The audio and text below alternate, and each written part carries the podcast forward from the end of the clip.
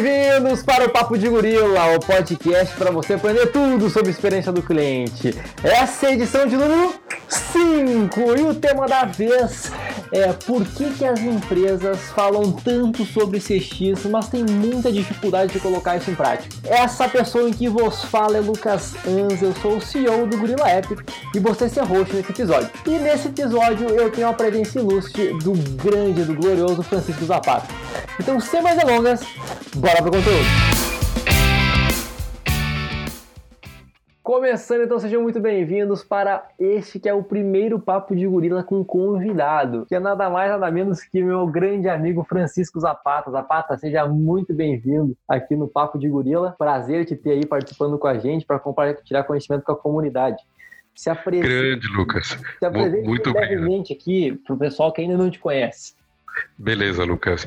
Muito obrigado pela introdução aí. É, Para quem não me conhece, eu sou Francisco Zapata, eu sou CEO da Kentricus e a Kentricus é uma consultoria que ajuda empresas a serem centradas no cliente. É, e nisso eu uso muito Customer Experience, Customer Success, atuo muito também em Customer Support e sou um, um grande fã aí do, do Gorila, com certeza. Pô, que legal, que legal.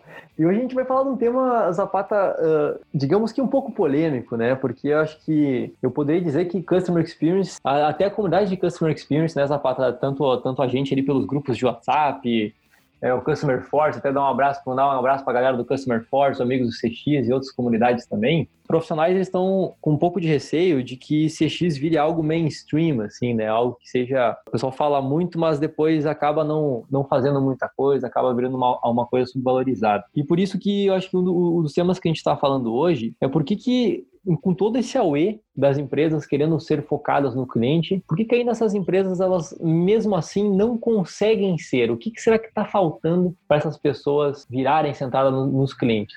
Me dá um pouco tua visão sobre isso aí. Sim, isso é um tema muito legal. A gente até estava conversando outro dia, né, Lucas, algumas é. ideias embrionárias disso. E eu sempre penso com meus botõezinhos aqui o que acontece. Eu não vou dizer que eu tenho uma, uma resposta definitiva, mas eu tenho algo que pode ajudar aos interessados a, a desvendar isso aí. E só antes de, de colocar uma das hipóteses, é, você matou na mosca, cara. A gente não pode deixar esse assunto cair na mesmice que foi, por exemplo, o CRM, uhum. que foi todo o AUE que aquilo gerou e falava que era promessa promessa para finalmente as empresas acompanharem o passo a passo dos seus clientes e haver uma personalização enorme a ponto de saber o time que o filho do cara torce e aí customizar a mensagem, tudo aquilo lá uhum. existiu e realmente a entrega no mercado não foi no mesmo nível. E agora o receio de algumas pessoas é o mesmo. Eu concordo com esse receio, porque os sinais são, são similares em alguns pontos. É muito AUE, é muita promessa, é, é uma entrega muito grande que está sendo prometido por CX. É, e ocorre naturalmente o receio. Porra, será que é, é outro fogo de palha? Então, acho muito importante é, a gente da, das comunidades de CX, CS, a turma engajada, ter isso em mente para ajudar até no trabalho de cada um. É, mas então, o que, que eu posso falar em relação a isso é que eu antes de qualquer coisa, eu tenho convicção que não é uma onda que vai acabar. O mercado é diferente. Na época em que o CRM tinha essa promessa, o mercado já era diferente do tradicional, só que ainda não era tão forte como agora na mão do, do consumidor final.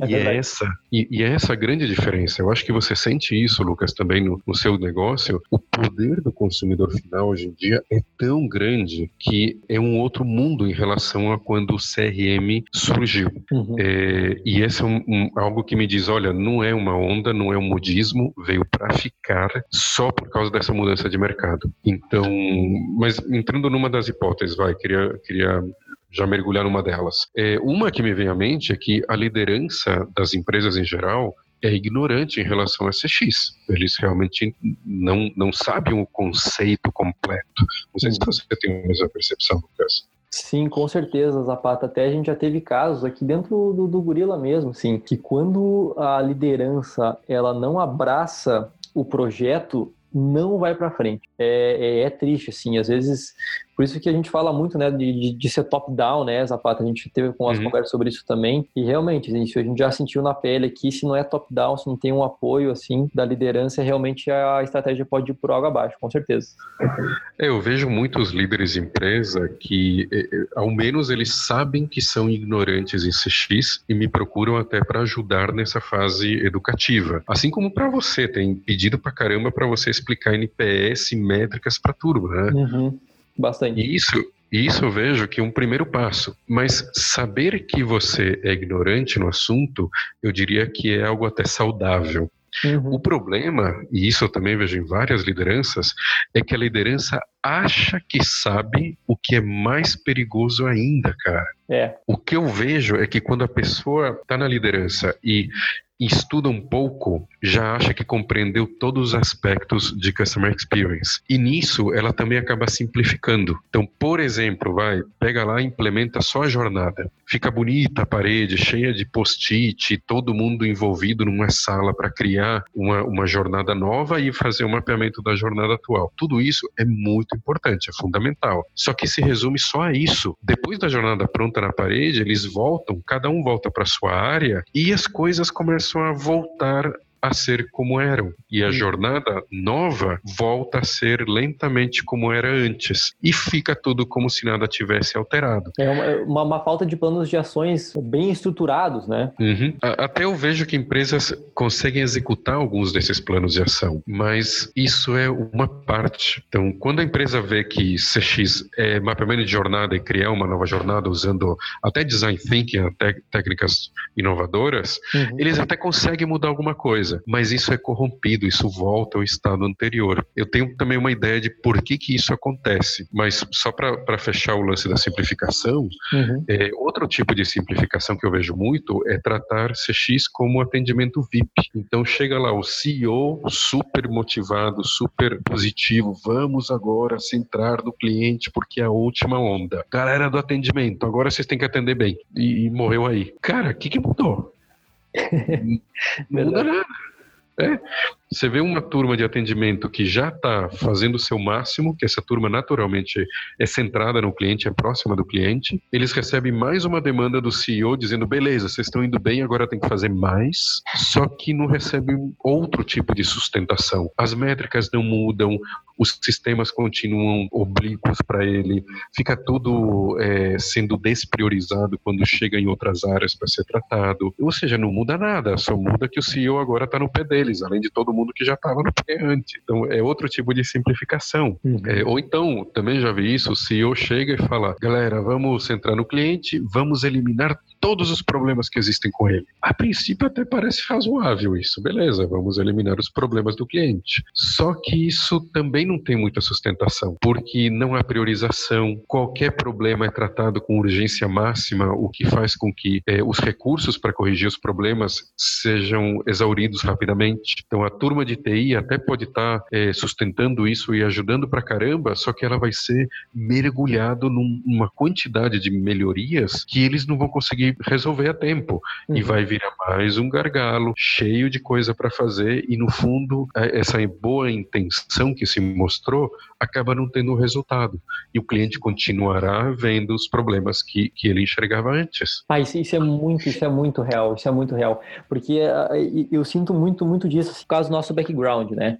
Às vezes a gente, atra através de uma pesquisa, de um monitoramento de feedback, o cliente acha uma série de fatores, tá? Mas e aí? Qual priorizar, né? Então tem sempre sempre um trabalho bastante grande de conseguir mapear com precisão as causas raízes, né? O que, que de fato está levando os indicadores para baixo, como é que priorizar isso, né? Ah, o cliente. E porque tem, tem outro fator, né? Até a gente fala isso no nosso livro do NPS, é, que a gente lançou esses dias nem sempre o cliente que, fa que fala mais alto, que grita mais alto, é aquele que a gente tem que atender, né? Porra, total. Né? Então, eu total. queria, inclusive falando sobre isso, o que, qual que é a tua opinião sobre isso aí? Esse cliente às vezes que fala, fala, fala, mas... É um, é um problema até latino esse, mais do que de outras culturas. É, o problema da empresa que ouve só o cliente que grita mais é que ele vai se centrar em torno do reclamão. E o reclamão, muitas vezes, é, não falo reclamão de uma uma forma deletéria, tá? O, é o cara que reclama muito, é o que eu quero dizer. E esse cara que reclama muito, ele vai falar de tudo. Cada vez que você ouve ele, ele vai falar de mais e mais coisas, mesmo de coisas de menor importância. O que, o que acontece no final é que a empresa gasta um monte de recursos para tirar o pelo do ovo de algo que não precisava ser tirado naquele momento. Uhum. Então, se você pensa em jornada, nessa jornada tem altos e baixos, naturalmente. O cara que reclama muito, ele vai reclamar dos pontos mais baixos, beleza. Só que também quando eles forem corrigidos, ele vai reclamar de outros pontos que não estão tão baixos. Uhum. E ele começa a sugar a energia da empresa para absolutamente todos os touch points. É. E ele começa a entrar em assuntos que no fundo não mudam a vida dele. Sim. Então, se você é um empresário, você tem que priorizar recursos. Eu não estou dizendo para não cuidar de certos problemas. O que eu estou falando é quais cuidar primeiro, a priorização. Uhum. E se você ouvir só o cara que reclama, você tem esse desvio que eu te comentei. Se você entende agora a fundo o seu cliente, não é necessariamente ouvir, você ouve, só que também acompanha o comportamento dele, então você entende o seu cliente, você vai perceber aqueles clientes também que não são tão, não gritam tanto, mas que o comportamento deles mostra que ele, daqui a pouco ele vai fazer churn. Uhum. E esses caras você também tem que prestar atenção como se fosse um cara gritando no seu ouvido. Só claro. que ele não grita palavras, ele grita com comportamento comportamento que vai se desviando do seu cliente padrão. Uhum, com 100%. E, e Zapata, e, e assim, uh, vamos, vamos entrar aqui uh, num outro tema, que antes de entrar nesse tema eu quero contar uma historinha. Né? Por, é. por quê? Porque assim, ó, o quanto que, a, por exemplo, as centrais de atendimento têm culpa nessa história. Porque esses, esses dias eu estava num evento, daí eu contei, eu tava uma, uma, uma rede de relacionamento do cliente de uma grande operadora de TV, estava é, comentando sobre uma história de um cliente. Ela estava é. relatando que o cliente ligou, puto da cara, porque ele queria cancelar, porque estavam cobrando coisas indevidas para ele, não sei o que, não sei o que lá. E daí a, a, a atendente de telefone foi lá e cancelou de fato a linha dele. E daí, dois, três dias depois, ele ligou: Como assim? Vocês cancelaram a minha linha? Não sei o quê. Não, mas o senhor pediu para que a gente cancelasse. Falou, não, eu não queria cancelar, eu só queria um preço mais baixo, eu só ameacei, queria ameaçar vocês. Só estava ameaçando, e ela foi lá e apertou o botão. mas aí que, daí que eu digo, né? Agora daí eu contei essa historinha para entrar nesse nosso segundo assunto. Como que essas lideranças muitas vezes também acabam uh, educando mal e acostumando mal nossos clientes, porque também elas são cobradas por esforços que não deveriam ser uh, os esforços corretos, né? Isso, isso, excelente ponto. Essa é uma hipótese que eu acho que é muito válida. É, se você é um cara de C-level, vai, vamos falar de empresas médias a grandes que tem um C-level, que é um profissional já é, maduro de mercado, maduro de profissão, esse cara, meu amigo, ele não é burro ele com certeza sabe que o cliente é quem manda, ele sabe que é, o mercado está se movendo cada vez mais na, na, direção do cliente, etc, etc. Ele sabe tudo isso. Só que você vê muitas empresas em que esse C-level trabalha contrário aos interesses do cliente. Agora eu te pergunto uma coisa, Lucas: por que um cara inteligente, um cara profissional, maduro, sabendo que está indo contra o interesse do cliente, mesmo assim ele executa algo contra o interesse do cliente? Que força você acha que esse cara está recebendo? Ah, com certeza algum interesse pessoal, né? Isso, interesse pessoal. No fundo, todos nós somos ego egoístas profissionalmente. A gente tem a nossa carreira, a gente tem o nosso objetivo de carreira e o ambiente que a gente exerce a nossa profissão ajuda a cada um a seguir nessa carreira que você escolheu. Esse C-level, ele tem é, bônus e ônus. Ele tem deveres, ele é cobrado por coisas e ele recebe incentivos, tanto monetários, diretamente monetários, como indiretamente, como benefícios, como é, status, como ego mesmo para motivá-lo a ir numa certa direção. O ponto é que esse cara está sofrendo incentivos para ir numa direção tal que não bate com a direção do seu cliente naquele momento. E isso não é fácil de perceber. Vou te dar um exemplo que é muito comum. Uma empresa tem, vamos, vamos simplificar, tem uma área de vendas, tem o seu vendedor, tem sua área de marketing, sua área de tecnologia e sua área de atendimento. Muito simplificado. É, e o que eles vendem é serviço técnico de conserto de eletrodomésticos, vai. O cara de vendas ele é cobrado por trazer mais e mais clientes para essa operação. Até aí tudo bem. Só que o cara da operação, o cara que manda os técnicos na casa dos clientes para consertar os eletrodomésticos, pelo que que você imagina que ele pode ser cobrado, Lucas? Ah, número de atendimentos. Número de atendimentos, tempo talvez, até satisfação. Sim. Porque os clientes devem receber uma pesquisa e falar foi legal ou não foi legal. Se o cara de vendas dobrar o número de clientes e o cara de operação tem que manter o custo, ele vai dobrar o número de operações que ele tem que fazer, a qualidade dele vai cair. Uhum. Então, você cobra o cara de operação por uma qualidade ótima de serviço e o cara de vendas por trazer um monte de clientes, só que não estão sincronizados. Então, o vendedor está super feliz em trazer mais clientes. Só que o da operação está puto da vida porque, meu, tem o dobro de clientes agora para eu mandar meus técnicos e eu não posso aumentar o custo. Ou mesmo que ele aumente o custo que ele tem, a carta branca, ele vai levar um tempo até treinar e colocar essa operação para funcionar. Só que o cara de vendas é cobrado a cada mês para bater o seu, seu objetivo de vendas. Uhum. Então, outra forma de, de não haver uma sincronia. E aí você tem duas áreas trabalhando com KPIs, digamos, esquizofrênicos, porque um vai para cada lado. E isso, Lucas, é muito comum. Não é de propósito que as empresas fazem isso, mas é uma, uma situação muito normal. É, esses KPIs, digamos, essas métricas, que olha só o umbigo da área dele. Uhum. Porque isso tudo vem daquela história dos silos, né? Manja silos das empresas? Sim, com certeza. Então, aquela área de marketing com as suas paredes ali e tudo que acontece de marketing acontece lá dentro e eles se viram para atingir os objetivos de marketing e procuram novidades de mercado de marketing e fazem tudo em marketing uhum. e sem conversar com tecnologia, com comercial, com administrativo, com jurídico.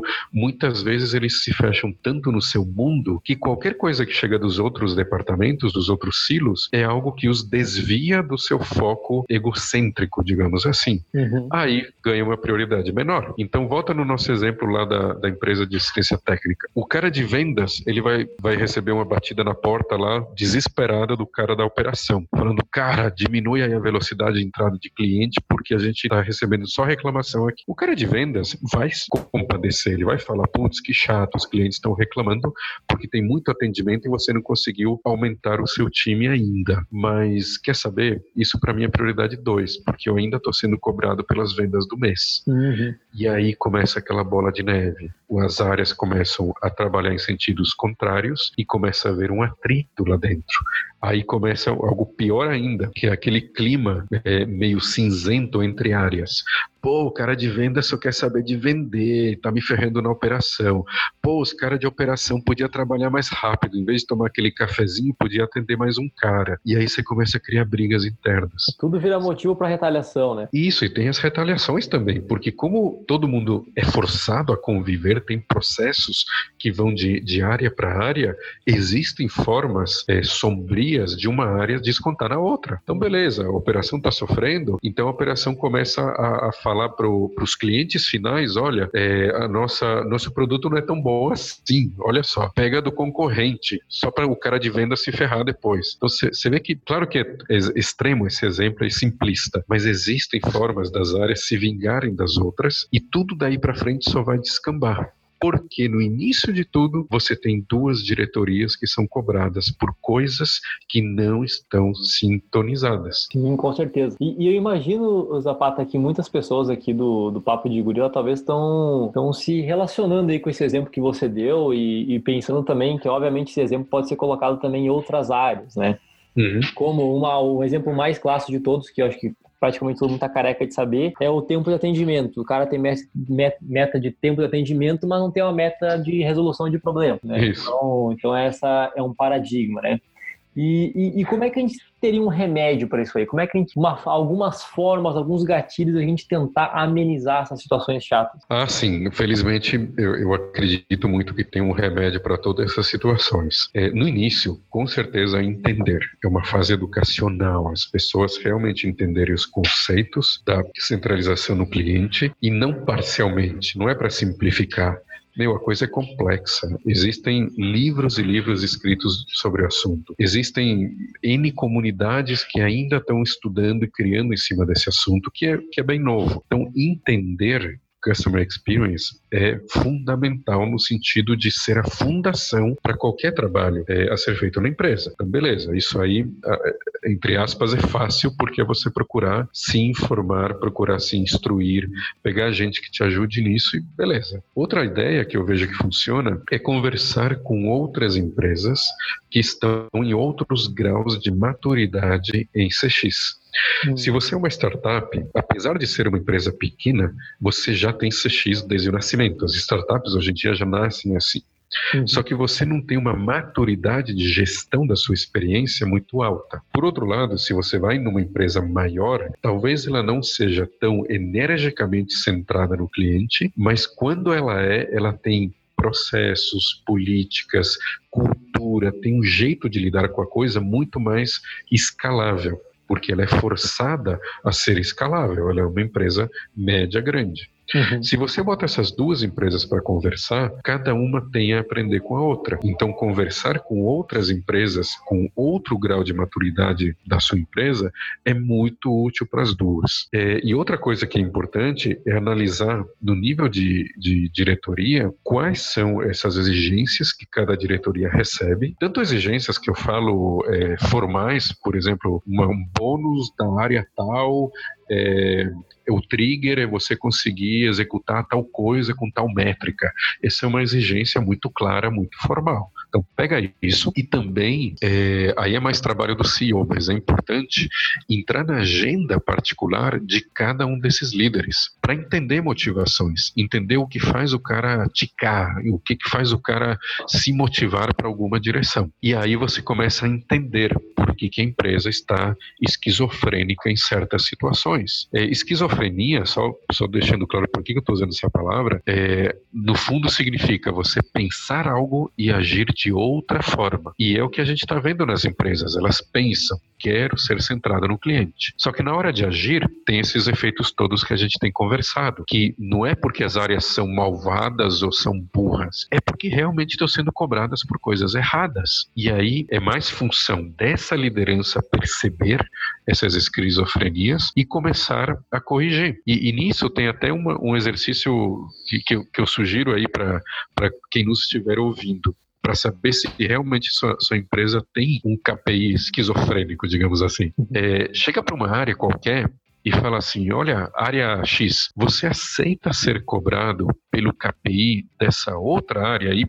Experimenta. No, no exemplo que eu te falei, seria falar para o vendedor: ó, oh, área de vendas, você aceita ser cobrados pela satisfação do cliente? Cara, só pelo cenário que a gente montou, Lucas, você pode imaginar o grito que o cara de vendas vai dar. Vai ficar puto, né? É verdade, sabe, sabe que. Mas eu, eu, vejo esse, esse movimento acontecendo em muitas empresas SaaS, né, de software como serviço, uhum. onde a recorrência é o principal ativo. E, e as principais empresas, as empresas que mais crescem no mundo nesse setor são as empresas que conseguem rentabilizar a própria base de clientes. Tanto é que uh, nessas empresas, muitos dos vendedores acabam recebendo a sua comissão ou acabam recebendo completamente sua comissão após aquele cliente que ele colocou para dentro ficou tantos meses dentro da empresa, né? Justamente para criar essa cultura de não colocar para dentro só para bater meta, mas sim colocar clientes que têm um perfil, né? Que se encaixam dentro da cultura, do perfil de atendimento dos clientes e também através do histórico de clientes que tiveram mais, obtiveram mais sucesso ao longo do tempo, né? Isso, falou tudo. A gente está entrando aí um pouco na estratégia de Customer Success, onde é. a gente tem uma preocupação muito grande em trazer o cliente certo para a nossa empresa e rentabilizá-lo ao máximo. Só que não rentabilizá-lo fazendo upsell, upsell por upsell, mas porque o sucesso dele vai aumentar e ele aumentando o seu sucesso, ele leva consigo mais produtos, mais interação com a marca, mais boca a boca, porque você ajudou ele a ter sucesso. Então, esse realmente é mais um remédio para a gente corrigir esse, essas esquizofrenias que acontecem é, direto em um monte de empresas. E, e, tem uma, uma outra coisa que eu ia colocar, uma coisa muito importante, Lucas. Quando eu dou esse exemplo de ah, uma área ser cobrada por uma métrica, um KPI, eu estou simplificando e eu queria deixar isso muito claro porque é mais um erro que eu vejo muito comumente sendo cometido. É Quando você pega, por exemplo, o NPS e cobra é, uma empresa, uma área pelo NPS, o mais comum é literalmente você pegar um número e falar: área, você tem que ter um NPS maior que tanto, ou empresa, seu NPS tem que ser maior que 60. E o número fica sendo o Deus daquele objetivo, tá? Uhum. Até aí, é que parece lógico, né, Lucas? Sim. O problema é que quando você coloca o número do NPS como objetivo, você acaba criando a vontade é, sinistra das pessoas de driblar o número, o tal do game in the system. É, nas próprias comunidades que a gente participa, já rolou exemplo de, por exemplo, uma concessionária de carros que tem um totem de pesquisa. Você lembra dessa, Lucas? É, ótimo, essa é excelente. Sim, totem de pesquisa onde o cara bota o NPS. Até aí tudo bem. Só que tem um bilhetinho escrito ali é, do vendedor. Olha, se você gostou da gente, dá uma nota 9 ou 10, porque isso ajuda no meu bônus. O que, que, que, você, como mestre de métrica, você acha disso, Lucas? Eu acho pavoroso. Dá vontade de sair correndo. Por quê? Não, o pior, o pior é uma, é uma experiência que eu mesmo presenciei numa loja de chocolate. Ah. Eu estava passando, né, comprando um presente para minha namorada uh, e tinha um totem desses com a primeira pergunta de NPS, dá para ver de longe, né? Só que o totem ele tava meio que virado para a mulherzinha que estava no caixa. Ah, tá. É, ela tava virada para uma mulherzinha que estava no caixa. E daí, na sequência, ela, ela passou a, a, a, compra e ela pediu para mostrar na minha frente, ó, oh, foi tudo certo com essa compra? Sim, beleza. E daí ela foi lá e deu um 10. Ela deu? Ela deu pro, a, a nota 10 para o cliente. e aí, cara? E, ela achou normal isso? Não, a, a, a mulher em questão que estava comprando, que estava na minha frente, nem viu. Para ela não significou nada aquilo. Mas a mulher do caixa perguntou se ela achou legal a experiência na loja ela falou que sim, foi, foi bom, foi ao normal. E a, e a mulherzinha no caixa foi lá e deu um 10, assim, no, no toque da NPS. Então, o efeito, o efeito é o mesmo, é game the system. As pessoas acabam, não é nem na maldade muitas vezes. Honestamente, a pessoa acha que está fazendo a coisa certa. Então, o que, que seria o, o jeito certo, vai? Você entender que comportamento da empresa, do funcionário, da área, etc, etc, é que provocou um NPS tão bom. E você cobra não pelo número, mas cobra pela execução daqueles comportamentos. Exato. Então, simplificando, se é o número de, sei lá, se é o, o vendedor da loja cumprimentar, se despedir e conversar pelo menos uma vez com cada cliente, então meça isso. E isso vai resultar no NPS bom. Não cobre pelo número do, do KPI. E esse é um erro que eu vejo muitas empresas cometendo. Então, se eu quero deixar claro esse detalhe, porque no fundo, no fundo, é o que faz a diferença quando você usa métricas para guiar o comportamento da sua empresa.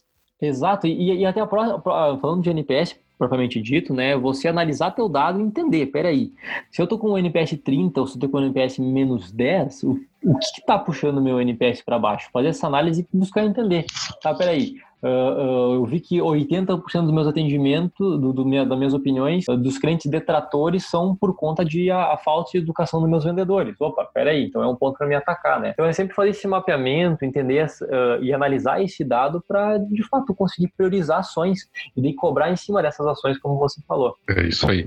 Beleza. Então esse tema, esse tema do NPS, né, Zapata, ele é bem. Eu acho que daria um pano para mãe. Inclusive, nós, nós, temos que gravar um podcast no futuro só falando sobre NPS, porque o que, que tem de polêmica polêmica, até nesses grupos do WhatsApp, como que esse assunto é recorrente, né? É como verdade. que aparece dúvidas, assim, às vezes uma, de dúvidas uh, complexas até as dúvidas mais básicas, né, de todos. Então, acho que vale um conteúdo completaço sobre isso. Tem um bate-papo bem legal aí que a gente pode, pode com certeza uh, marcar isso. Boa, boa. É, então, o último ponto, Zapata, que eu acho que nós podíamos abordar é essa questão da regulação do mercado, né? Até você falou no início aqui do, do, do programa sobre essa que, das questões legais, né? Que um dos motivos que você achava que não ia sair na moda, é, da moda por causa da questão legal, por causa do poder que o consumidor tem. Isso tanto é verdade que né, a Europa que começou esse movimento muito forte com a GDPR, né? É. E, e até mesmo aqui no Brasil também a gente gente tem movimentos com que da LGDP, né? Se não me engano, é esse o nome da, da lei que entra em, em vigor em agosto de 2020.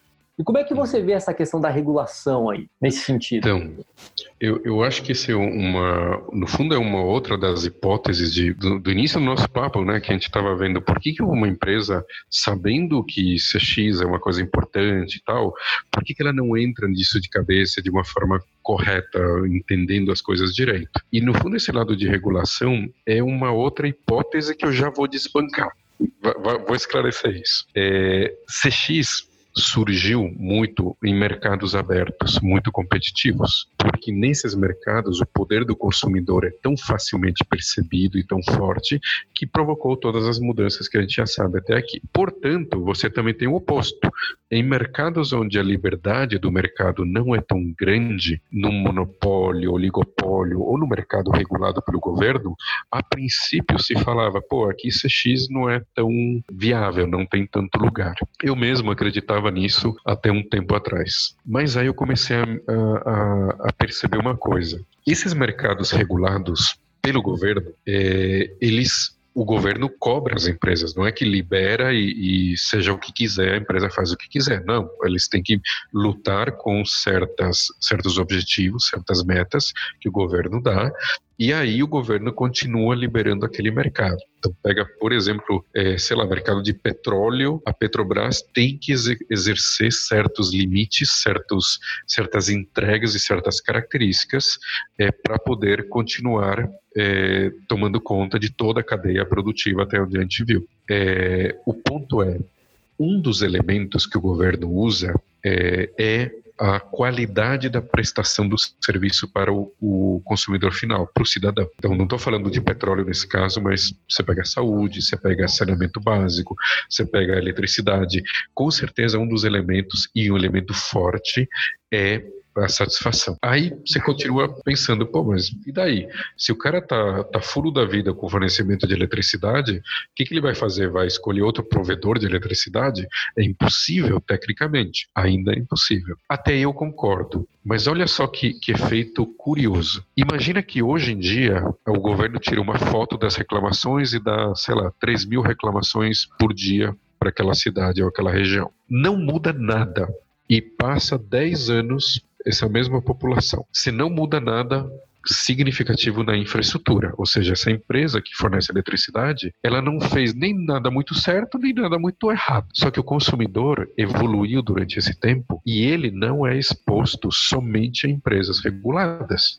Ele olha os bancos é, evoluindo para o modelo Nubank. Ele olha seguros e as novidades da Use.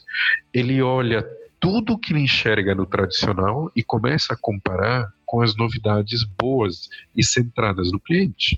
Ele olha o Uber, ele olha Yellow, Green, ele vê todo esse, mundo novo que trata o cliente de uma forma tão diferente, tão centrada, que o nível de exigência desse consumidor muda. Só que ele muda para tudo. Então, mesmo para a eletricidade, nesse exemplo que a gente falou, o que ele não reclamava antes, ele passa a exigir agora.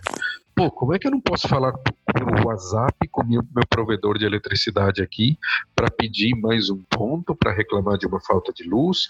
Por que, que o meu provedor de eletricidade não me avisa proativamente quando vai ter manutenção no meu Facebook? Então, você vê o nível de coisa que esse novo consumidor começa a exigir. Então, volta naquele cenário aquela população que reclamava um tanto por mês começa a reclamar mais mesmo que a infraestrutura continue exatamente a mesma. E o resultado é que o governo vai começar a ouvir mais reclamação e vai voltar a pressionar aquela, aquela provedora de eletricidade, no caso, que é regulado. Então você vê como uma hipótese que aparentemente era válido antes, mercados regulados são isentos de CX, no fundo acabam evoluindo também é inevitável, Lucas. Todo tipo de mercado, cedo ou tarde, e está ficando cada vez mais cedo, e vão precisar centrar no cliente, no consumidor, no cidadão, porque o mundo inteiro está começando a ser contaminado positivamente com esses conceitos.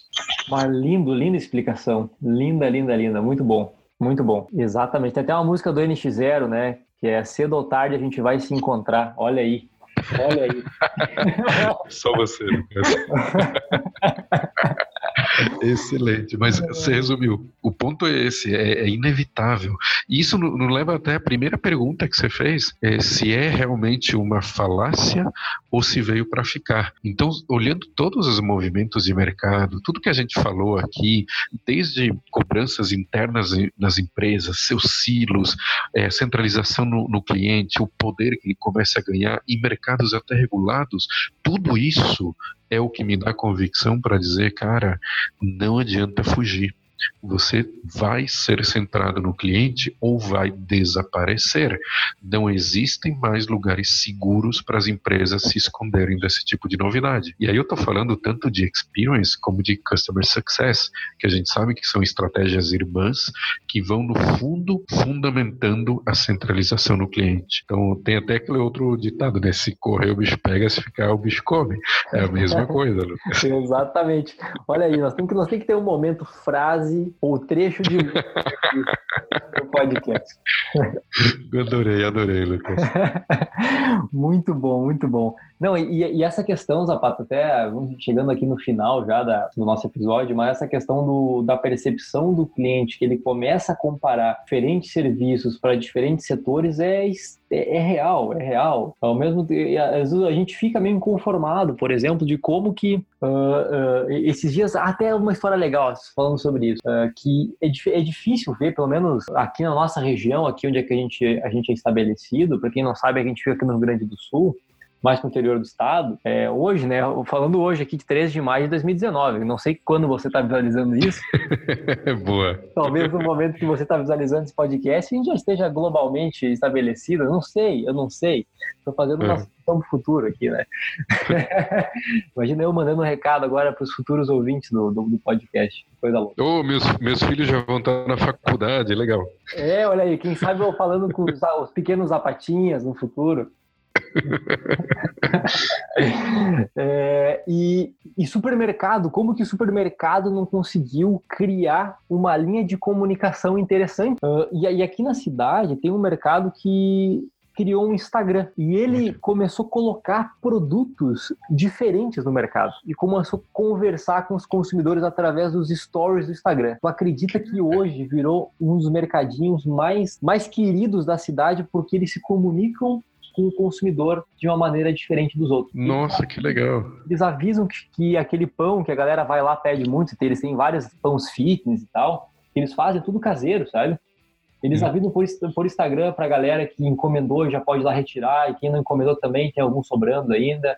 Eles avisam por Instagram das recolocações. Então, ah, se uma fruta, por exemplo, pitaia, que é uma, uma, uma fruta típica, eles avisam quando tem disponível, sabe? Então, eles criaram essa comunicação. E o Otávio, o nosso head de marketing, ele estava lá um dia, ele me, ele me contou uma história muito legal, que ele estava na padaria e, e, a moça que estava atendendo na padaria faz um atendimento diferenciado e muito personalizado com os clientes. E o Otávio estava me relatando que ele chamou, a, a, a, era uma senhorinha, uma senhorinha, a, a, moça da padaria chamou a senhorinha pelo nome é. e, e, falou assim, eu não me lembro o nome da, da, da, da mulher, mas ah, dona Maria, a senhora pintou o cabelo, fez uma coisa diferente, a senhora tá bonita, né? Cara, disse que aqui a, a senhorinha começou, trocou o estado de espírito dela. Simplesmente Olha ela saiu encantada de lá, porque, primeiro, que a mulher da padaria lembrou o nome dela, e segundo, que reparou que ela tinha mexido no cabelo, sabe? Então, olha, Nossa, cara, o mercadinho pequeno, não é um mercado grande, não é uma grande rede. Uhum.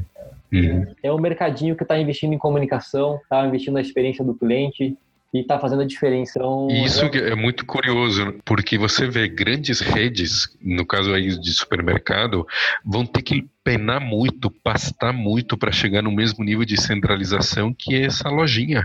Exato, exatamente. E até, inclusive, isso foi discussão já dos supermercados, foi discussão em vários momentos no grupo de WhatsApp, né? Tipo assim, meu, é. meu mercado manda o, o tabloide no meu WhatsApp, tipo, que? Eu não consigo nem ler isso aqui, né? genial, genial. É. E é um grande desafio, né? Porque mesmo esse mercadinho, imagina que, que felizmente ele cresça, ele se desenvolva, em algum momento ele vai ter que encontrar a solução para a equação de crescimento, escalabilidade e centralização. E aí entra o que eu acredito que é a solução desse enigma, que é tecnologia. Tecnologia não, não precisa ser frio necessariamente e robotização e desumanização. Uhum. Na verdade, eu acredito que a tecnologia que vai perdurar é aquela que vai sustentar o relacionamento humano. E aí vai permitir a essa lojinha ser tão grande como uma grande rede de supermercados e manter o seu DNA e conhecer a senhorinha pelo nome e ter a simpatia sendo entregue de uma forma tão humanizada. Muito legal. É, é um baita case. E, e até para pontuar, dentro tá perguntando, talvez alguns se perguntem, né, tá, mas por que, que eles começaram a investir nisso? Como eu conheço, como eu conheço o dono do mercadinho, tá, eles estão passando por uma troca de geração. Então o filho está assumindo o mercado e o filho tem mais ou menos a minha idade aí, né? Então já começou a mudar um pouco a mentalidade do mercado, mudar a comunicação e adaptar para também para as novas, para o mercado, por mais de antigo, também conversar com as novas gerações, né? Que são os os novos consumidores aí. E olha só, mais um exemplo de como não só é importante, mas só se você muda o topo da empresa que ela vai mudar de fato. Exato, baita exemplo. Fechamos com chave Muito de ouro esse podcast. Ótimo, que bom, que bom. Zapata, Zapata, muito obrigado aí por participar desse episódio com a gente. É sempre um prazer aí falar contigo, compartilhar conhecimentos contigo. Assim, a gente sempre aprende muito, a gente aprende demais aqui com você, com todo o seu conhecimento, com a tua experiência. E assim, esse é o primeiro, né? Sabe que vão ter outros, muitos outros aí que a gente vai gravar em conjunto. Excelente. E espero que a gente faça muito conteúdo junto pela frente ainda. Cara, muito obrigado. Quem aprende sou eu, cara. Eu acho que vocês têm muito que mostrar no mercado, muito, muita energia, muito é, bem. Vocês são do bem, cara. Isso, isso vale e não é da boca para fora. Eu acho que a próxima onda que vem de mercado é a onda de propósito. E aí a gente fala de valores, a gente fala de motivação, a gente fala de pureza de caráter. E isso vai se transformar em algo marketável de alguma maneira. Ainda não sei como, mas vai, cara, pode apostar nisso. Pô, com certeza, eu também acredito nisso. Então, pessoal que está escutando, muito obrigado por escutarem o podcast do Papo de Gorila até aqui. Prazer sempre enorme. Vocês sabem que tudo que a gente falou, se a gente falou algum link, redes sociais, as minhas redes sociais, as redes sociais do Zapata, estarão aqui na descrição aí do, do player de podcast que você está escutando, ok? Ficam sempre muito à vontade de me acionarem no Instagram, me acionarem no LinkedIn. Eu acho que o Zapata né, também tem essa liberdade, né? Falar contigo. Oh, fica, fica à vontade, acessa aí os links. Valeu por colocar o link aí do, do meu LinkedIn, cara. Obrigadão. É, o Zapata é um cara super aberto também, disposto a trocar conhecimento, trocar experiência. Então, gente, não se acanhem. Já tomei, não sei se te falei essa, Zapata, mas já tomei café com dois ouvintes do podcast em São Paulo já. Né? Olha, então, que legal. Então, até, até eu incentivei eles a se conhecerem também, para a gente criar uma comunidade aí do Papo de Gorila sólida também. Legal, legal. PDG, hein? PDG. valeu, pessoal. Um grande abraço aí. Obrigado mais uma vez por assistir o episódio. Abraço, valeu! Abraço. Falou.